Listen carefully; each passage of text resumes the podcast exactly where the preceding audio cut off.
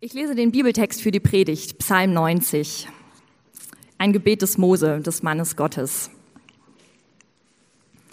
Herr, du bist unsere Zuflucht für und für.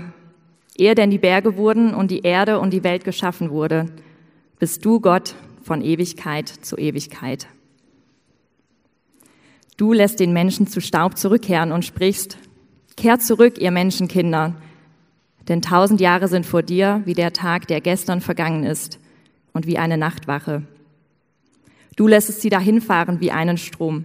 Sie sind wie ein Schlaf, wie ein Gras, das am Morgen noch sprost, das am Morgen blüht und sprost und des Abends welkt und verdorrt. Das macht dein Zorn, dass wir so vergehen, und dein Grimm, dass wir so plötzlich dahin müssen. Denn unsere Missetaten stellst du vor dich unsere unerkannte Sünde ins Licht vor deinem Angesicht.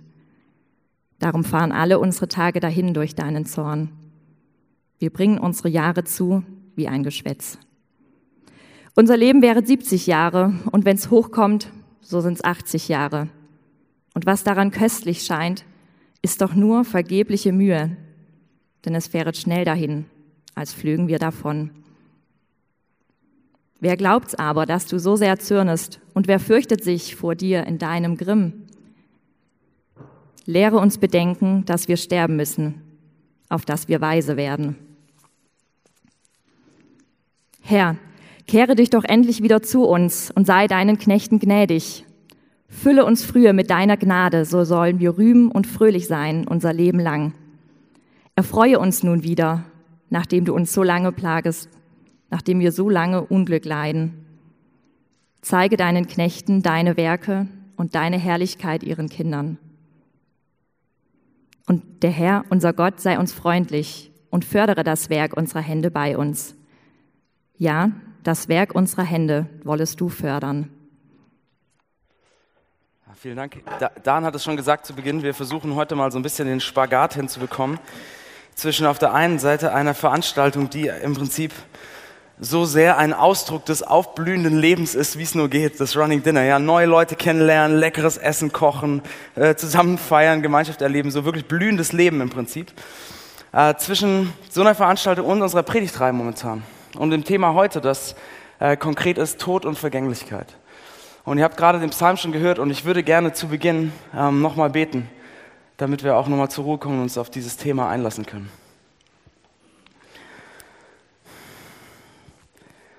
Unser großer Gott, liebender Vater, du bist, ähm, ja, wie Mose das sagt, eine Zuflucht in Ewigkeit. Du bist der Ewige, du bist der, der keinen Tod, keine Vergänglichkeit kennt. Und ich möchte dich bitten, dass du uns jetzt leitest und führst in den kommenden Minuten, wenn wir uns Gedanken um dieses schwere Thema machen. Dass du uns ähm, hilfst, dass wir ehrlich werden mit, mit uns selbst. Dass wir etwas mehr verstehen, wie du bist und was wir in dir finden können. Amen. Ich möchte mit einer Frage anfangen, und zwar, wann habt ihr das letzte Mal, wann habt ihr das letzte Mal an euren Tod gedacht? Und ich meine jetzt nicht an den Tod an sich oder so. Wann habt ihr das letzte Mal an euren Tod gedacht? Also wann habt ihr das letzte Mal darüber nachgedacht, dass ihr vergänglich seid? Seht ihr, wir, wir sind ja zwei Wochen von Advent entfernt nur noch. Es geht bald so die gemütliche Jahreszeit los mit Weihnachtsmarkt und Glühwein und Lichterketten. Und es ist eine Tradition in der, Kirche, äh, in der Kirche seit mehreren Jahrhunderten im Prinzip, dass man vor der Adventszeit äh, sich eine Zeit nimmt, wo man über die eigene Vergänglichkeit und den Tod nachdenkt. Nächste Sonntag ist der, der sogenannte Totensonntag oder Ewigkeitssonntag wo klassischerweise traditionell über dieses Thema nachgedacht wird. Und deshalb haben wir gerade im Hamburg-Projekt eine Predigtreihe, wo wir uns genau mit diesem Thema beschäftigen, unsere Vergänglichkeit. Und genau das möchte ich heute Morgen mit euch machen. Ich möchte mit euch über unseren Tod nachdenken. Also nicht über den Tod an sich, nicht über den Tod rein theoretisch, sondern wirklich über, über unsere Vergänglichkeit. Und es ist ja, das ist kein einfaches Thema, das ist auch kein Thema, über das wir gerne nachdenken. Das ist keine Frage, die wir uns gerne stellen, was mit unserem Tod ist. Das ist ein Thema, dem wir nicht gerne ins Auge blicken. Ja? Aber dieser, der Schreiber dieses Bibeltextes, den wir gerade gelesen haben, der Schreiber dieses Psalms, Mose, macht in diesem Psalm genau das. Er blickt sozusagen einmal dem Tod und der Vergänglichkeit so voll ins Auge, ja? schaut dem Biest in die Augen und er erschrickt über das, was er da sieht. Aber gleichzeitig findet er auch etwas. Findet er auch etwas, was ihm Hoffnung gibt. Und ich glaube, genau das kann mit uns heute Morgen auch passieren. Egal, was euer Hintergrund ist, was eure Vorprägung ist mit Kirche oder ob ihr gar keine Vorprägung damit bringt. Ich glaube, auch wir, wenn wir unsere Vergänglichkeit ins Auge schauen, werden wir erschrecken. Aber wir können auch eine Hoffnung finden. Eine Hoffnung, die sogar größer ist als das, was Mose gefunden hat. Das möchte ich mit euch anschauen. Und wir gehen direkt ohne lange Vorrede direkt in diesen Text rein. Schauen uns mal diesen Text an. Und ich möchte in drei Schritten, in drei Gedanken mit euch über Vergänglichkeit heute nachdenken. Und das ist zum einen ein Bewusstsein für Vergänglichkeit, dann der Schrecken, für Vergäng der Schrecken der Vergänglichkeit und Hoffnung in Vergänglichkeit. Also ein Bewusstsein dafür, der Schrecken und die Hoffnung. Okay? Lass uns mal direkt einsteigen. Dieser Psalm, den wir gelesen haben, wurde wie gesagt von Mose geschrieben. So Mose war eine absolut zentrale Figur im Alten Testament der Bibel. Ähm, ihr kennt sicherlich die Geschichte, oder viele von euch. Mose hat das äh, Volk Israel, das in Ägypten gefangen war, aus der Gefangenschaft herausgeführt. Und anschließend ist er mit diesem Volk 40 Jahre durch die Wüste, durch die Wildnis gezogen. Und in der Wüste, in diesen 40 Jahren, hat er erlebt, wie eine ganze Generation des Volkes gestorben ist. Ja? Also die Vergänglichkeit des Lebens, der, der Tod war ihm ständig vor Augen. Er hat das ständig miterlebt. Und er versucht in diesem Lied, äh, uns im Prinzip, die wir dieses Lied lesen, ähm, so ein Bewusstsein für diese Vergänglichkeit vor Augen zu malen, indem er ganz verschiedene Bilder verwendet. Er sagt zum Beispiel, wir, wir kehren zum Staub zurück. Oder er sagt, wir sind so vergänglich wie ein Strom, der dahin fließt. Ja? So wie ein bisschen in den letzten Wochen mit den Herbststürmen, das Hochwasser in Hamburg unten am Hafen, das kommt und ist wieder weg. Und er sagt, so vergänglich sind wir, wie etwas, was einfach dahin geschwemmt wird. Er sagt, wir sind vergänglich wie ein Schlaf. Ja, interessantes Bild, wie ein Traum im Prinzip. Wir wachen auf und es ist weg. Oder er sagt, wir sind vergänglich wie Gras, ja, das aufsprost und blüht und schön aussieht und verdorrt. Wie gesagt, er schreibt mit diesem Bild der Wüste, der Wildnis. Und er sagt, so vergänglich sind wir. Und was Mose versucht mit diesem Lied ist, dass er uns, er führt uns unsere Vergänglichkeit vor Augen. Er will uns ein Bewusstsein dafür geben. Und ich glaube, das ist etwas, so ein Bewusstsein unserer Vergänglichkeit, was wir heute sehr, sehr oft nicht haben. Seht ihr, jeder von euch, wenn ich jetzt zu euch kommen würde und euch fragen würde, würde natürlich jeder von euch sagen, klar, ich weiß, dass ich eines Tages sterben werde. Natürlich, klar, selbstverständlich. Aber mein Eindruck ist, dass das meistens ein rein rationaler Gedanke ist. Ja? Wir können das rational verstehen, dass alle Menschen eines Tages sterben werden. Aber dass wir selbst davon auch betroffen sind, das schieben wir so weit weg, wie wir können. Das ist ein rationaler Gedanke, aber das Emotionale, das Persönliche drücken wir so weit weg, wie wir nur können dieses Bewusstsein des Todes. Und ich fand es interessant, ich habe diese Woche ein, ein Interview gelesen von Marcel Reich-Ranitzky, den einige von euch sicher noch kennen. Es war ein ganz berühmter Literaturkritiker. Und dieser Mann hat 2013, ähm, kurz vor seinem Tod, noch ein äh, Interview im Fokus gegeben mit über, über den Tod. Ja? Und er war zum Zeitpunkt dieses Interviews 92 Jahre alt. Und Reich Ranitzky hatte als junger Mann äh, während des Zweiten Weltkriegs das Ghetto in Warschau überlebt. Ja? Das heißt, dieser Mann hatte in diesem Ghetto in Warschau den Tod erlebt und vor Augen gehabt, jeden Tag, wie wahrscheinlich niemand von uns hier. Und er sagt jetzt im Alter von 92 Jahren Folgendes. Wenn man wie ich über 90 Jahre alt ist, steht einem der Tod immerzu vor Augen. Noch näher kann er nicht kommen. Und dann spricht er über Literatur, wie er es immer getan hat. Einem guten Schriftsteller kann es gelingen, uns an den Tod zu erinnern an unseren ganz persönlichen Tod. Jeder weiß, dass das Leben irgendwann endet, aber selten machen wir uns klar, dass wir selbst es sind, die sterben werden. Das sagt er mit 92 Jahren, nachdem er all dieses Ghetto überlebt hat, alles. Obwohl ihm der Tod so vor Augen steht, sagt er trotzdem, wir schieben es weg. Wir machen uns ganz selten bewusst, dass es auch uns trifft. Das sagt er so kurz vor seinem Tod. Und wie viel mehr ist das, Leute, bei all denjenigen von euch, die noch so viel jünger sind, wo unser Tod für uns gefühlt Jahrzehnte noch weg ist und Jahrzehnte ist ja eine Ewigkeit für uns. Wir schieben diesen, dieses Bewusstsein weg. Und wir machen das nicht nur persönlich, sondern wir machen das auch gesellschaftlich. Wir haben den Tod längst aus der Mitte unserer Gesellschaft verdrängt. Dann seht ihr in einer Zeit, in der es um Wachstum geht, um Entwicklung, um das Erreichen meiner persönlichen Ziele, um das Entwickeln meiner persönlichen Wünsche, wo Leute aufgefordert werden, eine Vision für ihr persönliches Leben zu entwickeln und dieser Vision nachzugehen da ist dieser Gedanke von Vergänglichkeit und Tod, das stört einfach nur. Das passt nicht rein. Und wir schieben es weg, soweit wir können. Wir sind wie Ich finde, wir sind wie betäubt dafür. Aber dann gibt es immer wieder diese Momente. Vielleicht nicht sehr oft, aber immer wieder kommen sie, diese Momente, die diese Betäubung durchbrechen. Die Momente, die uns durchrütteln, die uns wie aufwecken. Das kann vielleicht sein, wenn wir so einen Text lesen und anfangen darüber nachzudenken. Oder wenn wir vielleicht im Freundeskreis oder im Familienkreis auf einmal einen unerwarteten Todesfall haben. Und es weckt uns wie auf. Ich hatte vor genau einem Jahr so einen, so einen Moment. Und zwar ist 50 Meter vor unserem Haus ist ein 17-jähriges Mädchen überfahren worden. Und ähm, sie war mit dem Fahrrad unterwegs, ist bei Grün über die Fußgängerampel die Fahrradampel gefahren. Ein LKW ist abgebogen, hat sie nicht gesehen, sie war sofort tot. Und am Tag nach dem Unfall haben, ich denke, ihre Freunde oder ihre Klasse, ich weiß es nicht, auf dem ganzen Gehweg und der ganzen Straße, wo das passiert ist, mit Kreide geschrieben. Überall. Warum? Warum? Warum? Du fehlst uns. Warum? Und sie haben, sie haben Blumen hingestellt und Kerzen und sie haben Bilder von diesem Mädchen an die Straßenlaternen geklebt. Und diese Bilder hängen da immer noch, heute ein Jahr später. So, und ich bin jeden Morgen daran vorbeigelaufen zur U-Bahn, wenn ich zur Arbeit gegangen bin.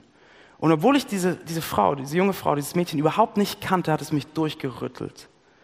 Weil mir so vor Augen stand, wie fragil oder wie vergänglich das menschliche Leben ist. Ja? Sie war unterwegs, ich weiß nicht, zum Sport, zu Freunden, zur Schule, sie ist nie angekommen. Und es stand mir so vor Augen und ich hatte ein ganz anderes Bewusstsein für meine eigene Vergänglichkeit. Aber wisst ihr was? Nur wenige Tage später, oder vielleicht zwei Wochen später, war ich wieder in meinem Modus, was ist das nächste Ziel, was ich erreichen will, was sind meine Wünsche, wo gehe ich hin. Ihr Bild hängt da immer noch. Aber dieses Bewusstsein habe ich längst wieder weggeschoben und betäubt. Und ich glaube, ihr kennt das auch. Wir sind so gut darin, selbst wenn dieses Bewusstsein hochkommt, es so schnell wie nur können wegzuschieben und wieder in Watte zu packen.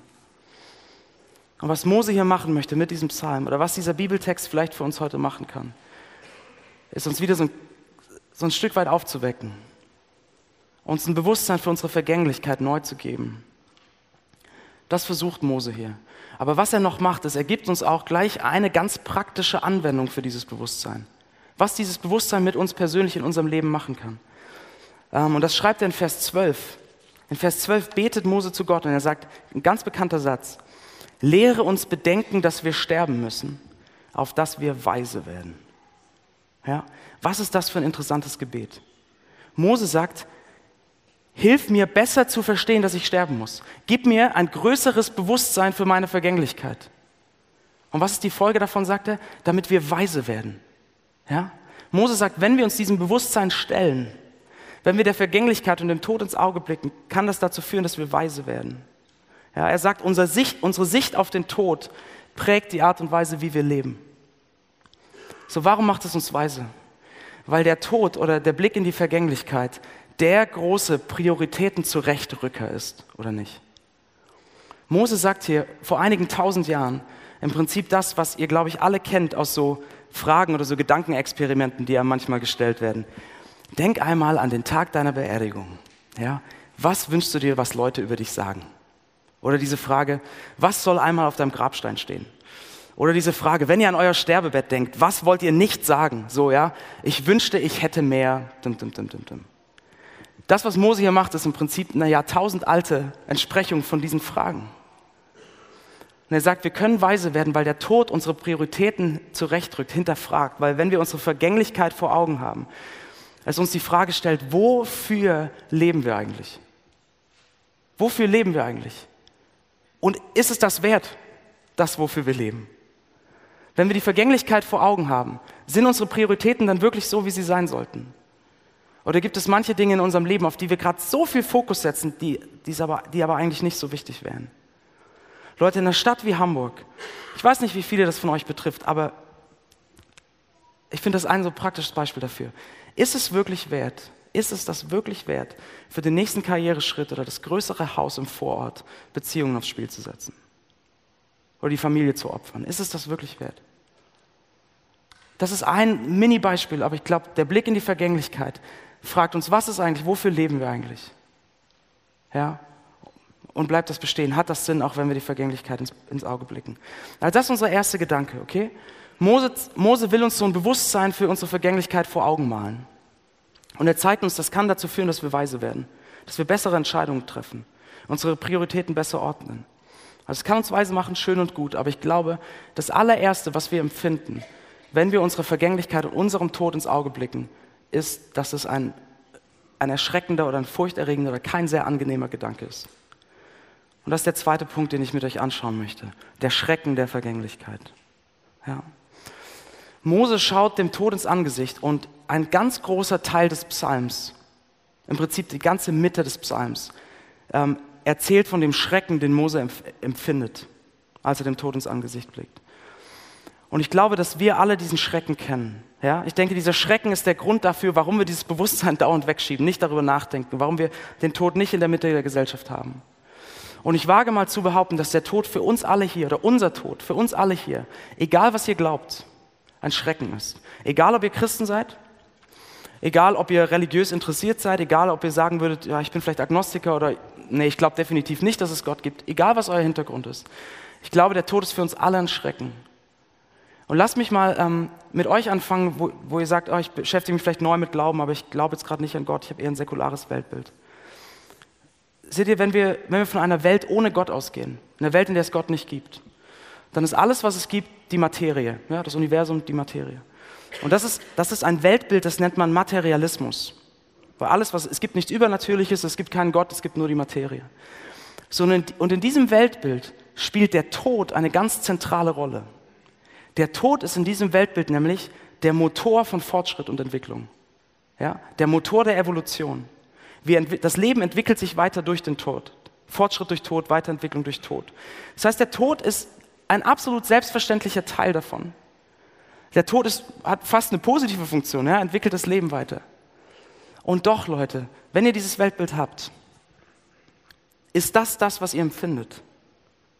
Sie sagt, ja, der Tod, klar, gehört selbstverständlich dazu, spielt eine wichtige Rolle, ist, ist wichtig. Ist das das, was ihr empfindet? Und ich glaube, der Tod bleibt trotzdem ein Schrecken. Und lasst mich euch ein paar Beispiele dafür geben. Marcel Reich-Ranitzky in diesem Interview ähm, spricht er darüber. Und Reich-Ranitzky ist jemand, der absolut äh, nicht religiös war, der in diesem Interview auch sagt, Religion ist eine Illusion, das ist eine Betäubung, um der Wirklichkeit nicht ins Auge zu blicken. Er hält nichts davon. Er hat dieses Weltbild des Materialismus, wo der Tod eigentlich eine wichtige Rolle spielt. Und doch hadert er ohne Ende mit dem Tod.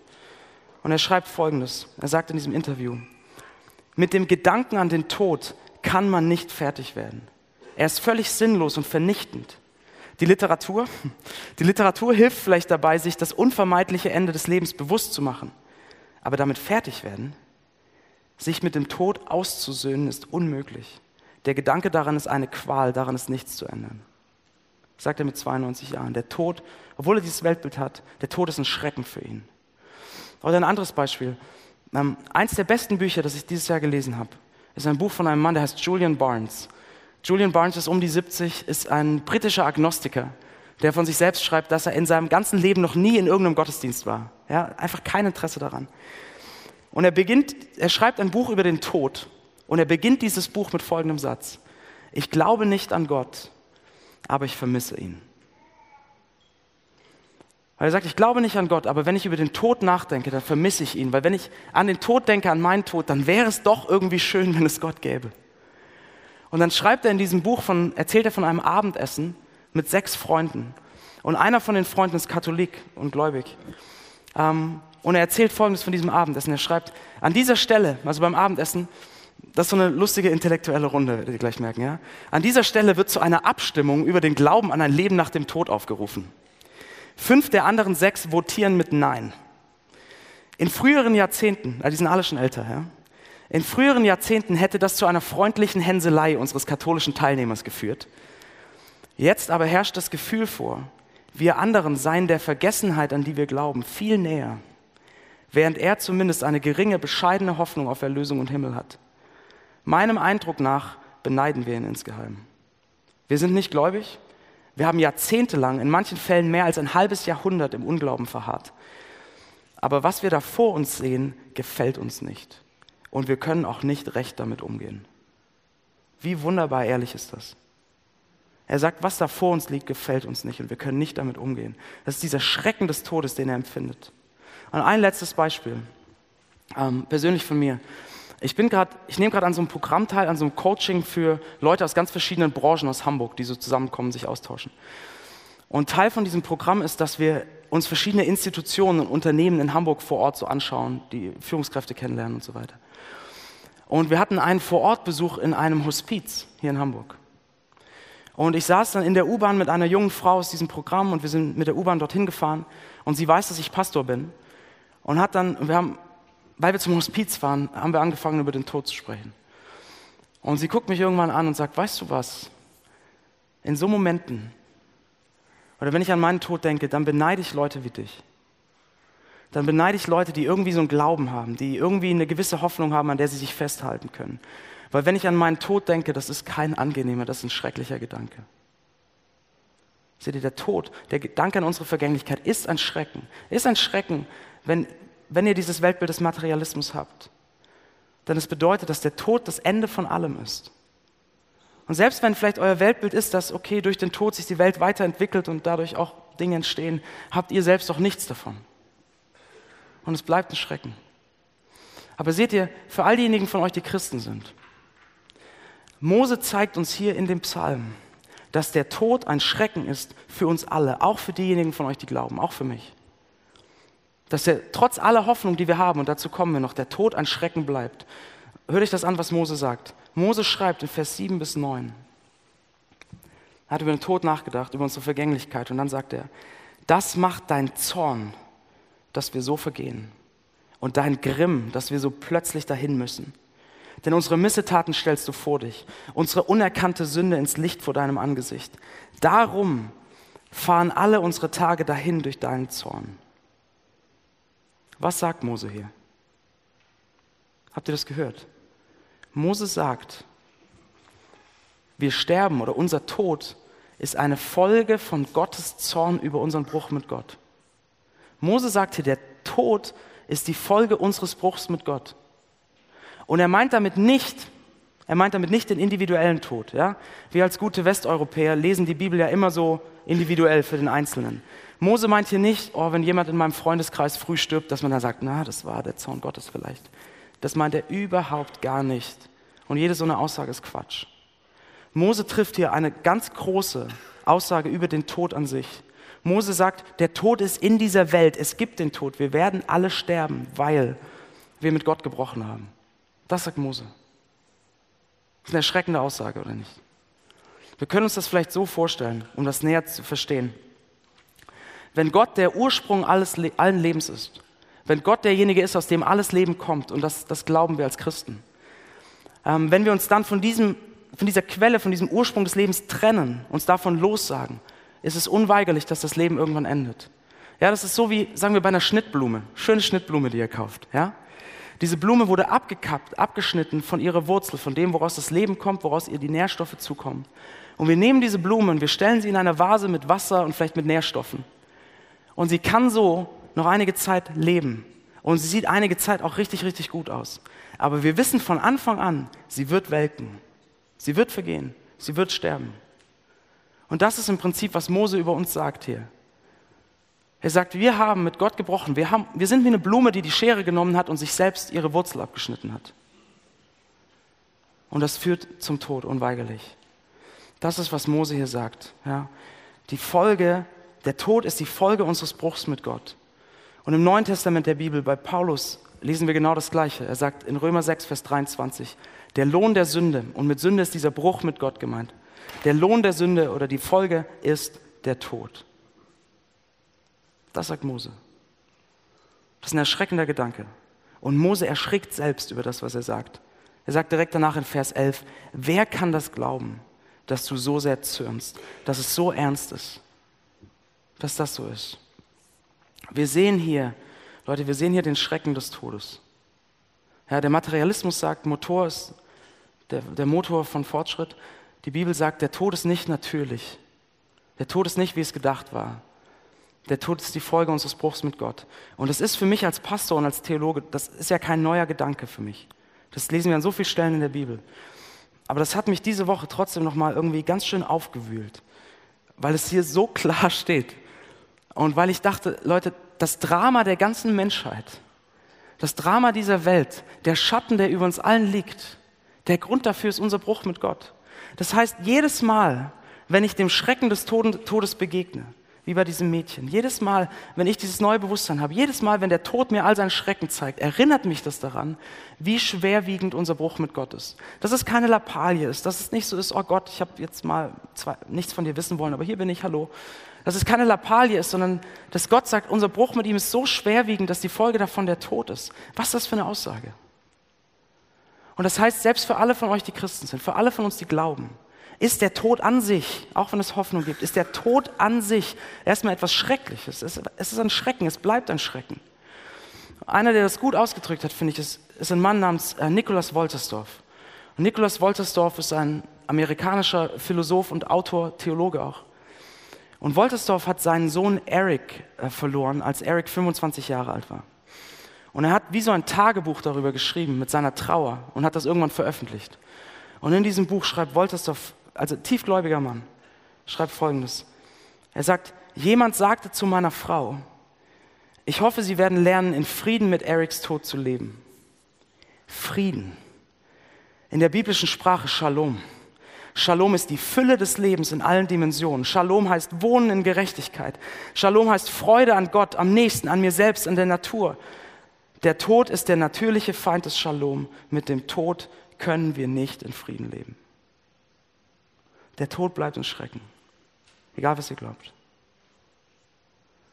Das ist die Folge unseres Bruchs mit Gott, wie, wie Mose sagt. Das ist eine ständige Erinnerung daran, wie schwerwiegend dieser Bruch ist. Der Tod bleibt ein Schrecken. So, Mose hat uns bis an diesen Punkt, wo sind wir gerade? Mose hat uns ein Bewusstsein für unsere Vergänglichkeit vor Augen gestellt und hat gesagt, wir können weise werden, wenn wir das sehen. Aber Mose hat uns in allen Farben so den Schrecken des Todes gezeigt, den Schrecken der Vergänglichkeit. Aber Mose bleibt hier nicht stehen. Und auch wir sollten, können, dürfen, müssen hier nicht stehen bleiben. Sondern Mose hat etwas gefunden, was ihm Hoffnung gibt. Und das ist unser dritter Gedanke, Hoffnung in Vergänglichkeit. Mose hat die Vergänglichkeit klar vor Augen, aber was er jetzt macht, ist mit diesem Schrecken, den er empfindet, geht er zu Gott. Und er findet dort etwas, was ihm Hoffnung gibt. Und seht ihr, dieser Psalm, der in der Mitte des Psalms so erschreckend vom Tod spricht, ist eingerahmt in Dinge, die Mose über Gott weiß, die, in Gebete von Mose, die ihm Hoffnung geben. Er sagt in Vers 1, ganz am Anfang, sagt er, Gott, du bist unsere Zuflucht. Also bei dir sind wir geborgen, bei dir finden wir Sicherheit, können wir in Sicherheit wohnen im Angesicht des Todes. Er sagt in Vers 14, da bittet er Gott, dass er in, ihn in der Bedrängnis in der Wüste, ja, wo sie den Tod vor Augen haben, dass Gott ihnen einen neuen Morgen voll Gnade gibt. Er sagt ihnen, fülle uns früh mit deiner Gnade, so wollen wir rühmen und fröhlich sein unser Leben lang. Also selbst wenn wir unsere Vergänglichkeit vor Augen haben, sagt Mose, in Gottes Gnade können wir Freude finden. In Vers 15 bittet er, dass sie in ihrem Leid neue Freude finden. Und in Vers 17 bittet er Gott, dass in all diesem Schrecken Gott ihnen seine Freundlichkeit und Güte zeigt. Ja? Mose kennt Gott, er weiß viel über Gott. Und das, was er weiß, gibt ihm Hoffnung. Aber ist euch was aufgefallen an dem, was Mose hier sieht? Zuflucht, Gnade, Freude, Trost. All diese Dinge, für die Mose betet, all diese Dinge, die er über Gott weiß, lösen den Schrecken der Vergänglichkeit nicht auf. Alles, worum Mose bittet, ist, dass Gott ihn jetzt in ihrer Situation, wo sie den Tod vor Augen haben, dass er ihnen jetzt Zuflucht ist, Gnade, Freude, Trost und so weiter, im Angesicht des Todes. Aber Mose sieht noch nicht über die Vergänglichkeit hinaus. Mose sieht noch nicht über den Tod hinaus. Er ahnt etwas. Er ahnt, dass bei Gott Zuflucht zu finden ist, Freude, Gnade. Er ahnt etwas von dem, was Gott eines Tages tun wird. Es ist, als sieht er so einen Vorgeschmack, als sieht er einen kleinen Funken, einen Ausschnitt. Aber Mose sieht noch nicht das ganze Bild. Aber Leute, wir können heute durch Jesus Christus das ganze Bild sehen. Durch Jesus Christus können wir sehen, dass Gott nicht nur eine Zuflucht ist, ein sicherer Ort im Angesicht des Todes, sondern ein sicherer Ort über den Tod hinaus. Und in Jesus Christus sehen wir, dass der Schrecken des Todes uns nicht nur daran erinnert, wie schwer unser Bruch mit Gott ist, sondern dass der Schrecken des Todes uns daran erinnert, wie sehr Gott uns liebt. Denn seht ihr, als Jesus Christus am Kreuz stirbt, nimmt er den Schrecken des Todes auf sich für uns. Mose hatte gesagt, der Tod ist die Folge unseres Bruchs mit Gott. Er ist die, die Folge von Gottes Zorn über diesen Bruch. Und Jesus nimmt all das auf sich am Kreuz. Er, der Einzige, der nie mit Gott gebrochen hatte. Der Einzige, der sich nie vom Leben abgekappt hatte. Der Einzige, der den Tod nicht verdient gehabt hätte. Er nimmt diesen Tod auf sich, damit wir Leben finden. Habt ihr, habt ihr euch schon mal gefragt, warum Jesus ausgerechnet sterben musste, um uns zurück zu Gott zu bringen? Ich meine, warum sterben? Wäre das nicht anders gegangen? Er musste sterben, weil die Folge unseres Bruchs mit Gott der Tod war. Und Jesus das auf sich genommen hat. Damit für uns der Tod nicht das letzte Wort hat, damit für uns nach dem Tod etwas wartet, was ewiges Leben ist. Und seht ihr, das, was Mose hier ahnt in diesem Psalm, deutet uns alles auf Jesus Christus und ist in ihm erfüllt. In ihm sehen wir, dass, dass Gott eine Zuflucht ist, die ewig ist, ein Ort, an dem wir in Ewigkeit über den Tod hinaus sicher wohnen werden.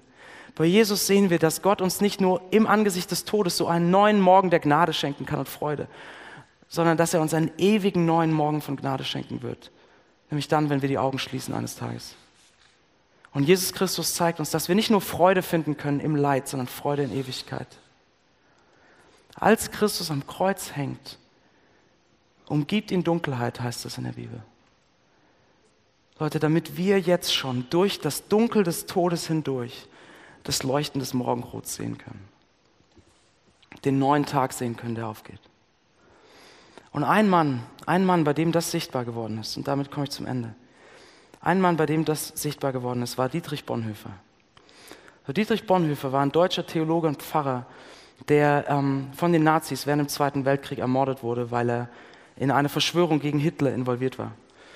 Und in den letzten Tagen seines Lebens war Bonhoeffer mit einigen anderen Leuten äh, inhaftiert. Und einer dieser Leute war ein Captain ähm, des britischen Secret Service, Captain Payne Best. Und dieser Captain Best hat äh, ein Buch geschrieben über die ähm, Erlebnisse dieser letzten Tage. Und er erzählt uns von dem letzten Tag aus Bonhoeffers Leben.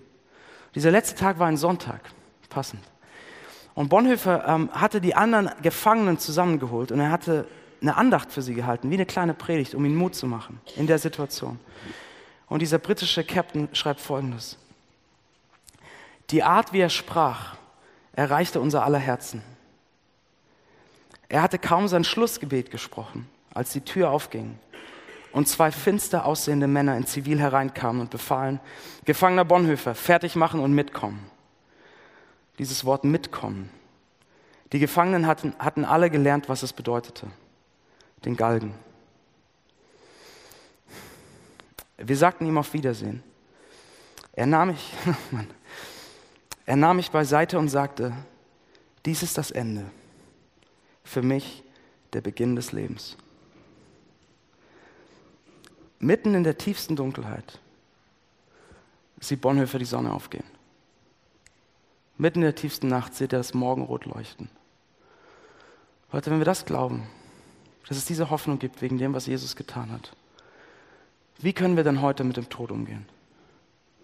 Wenn wir diese Hoffnung haben, dann können wir unserer Vergänglichkeit ins Auge blicken, weil wir eine Hoffnung sehen hinter dem Schrecken, wir können unserer Vergänglichkeit ins Auge blicken und können weise werden darin. Dass wir uns fragen, wofür leben wir eigentlich? Leben wir jetzt schon für den, der uns in alle Ewigkeit Freude und Gnade geben wird? Oder drehen wir uns nur um uns selbst? Wir können der Vergänglichkeit ins Auge blicken, wir können aber auch, wir können lernen, ehrlich und offen zu klagen und zu trauen, weil der Tod bleibt ein Schrecken. Der Tod wird dadurch nichts Schönes, der Tod bleibt schrecklich. Wir können lernen, ehrlich und offen zu klagen. Jesus selbst hat über den Tod geweint. Aber wir können das alles tun mit einem Blick auf den neuen Morgen, der beginnt. Mit einem Blick auf Jesus Christus, unseren Retter. Sodass wir hoffentlich, Leute, und das wünsche ich euch, dass wir eines Tages sagen können, das ist das Ende. Für mich der Beginn des Lebens. Lass uns beten.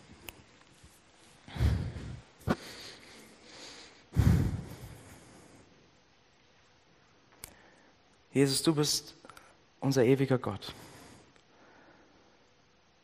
Du bist derjenige, der nie mit deinem Vater im Himmel gebrochen hat. Du bist derjenige, der sich nie selbst vom, vom, e, vom Leben losgesagt hat von Gott. Und doch warst du derjenige, der sich am Kreuz hat abschneiden lassen.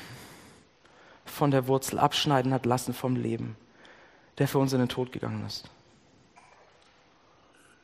Und ich danke dir dafür Ich danke dir, Jesus, dass wir durch, dir eine Hoffnung, durch dich eine Hoffnung haben, dass wir das Morgenrot leuchten sehen können. Und ich bitte dich für unser Leben hier in der Stadt.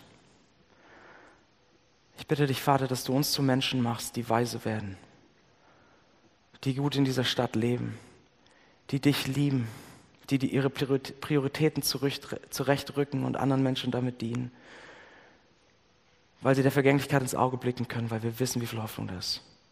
Gib uns diese Hoffnung ins Herz immer und immer wieder und immer tiefer. Amen.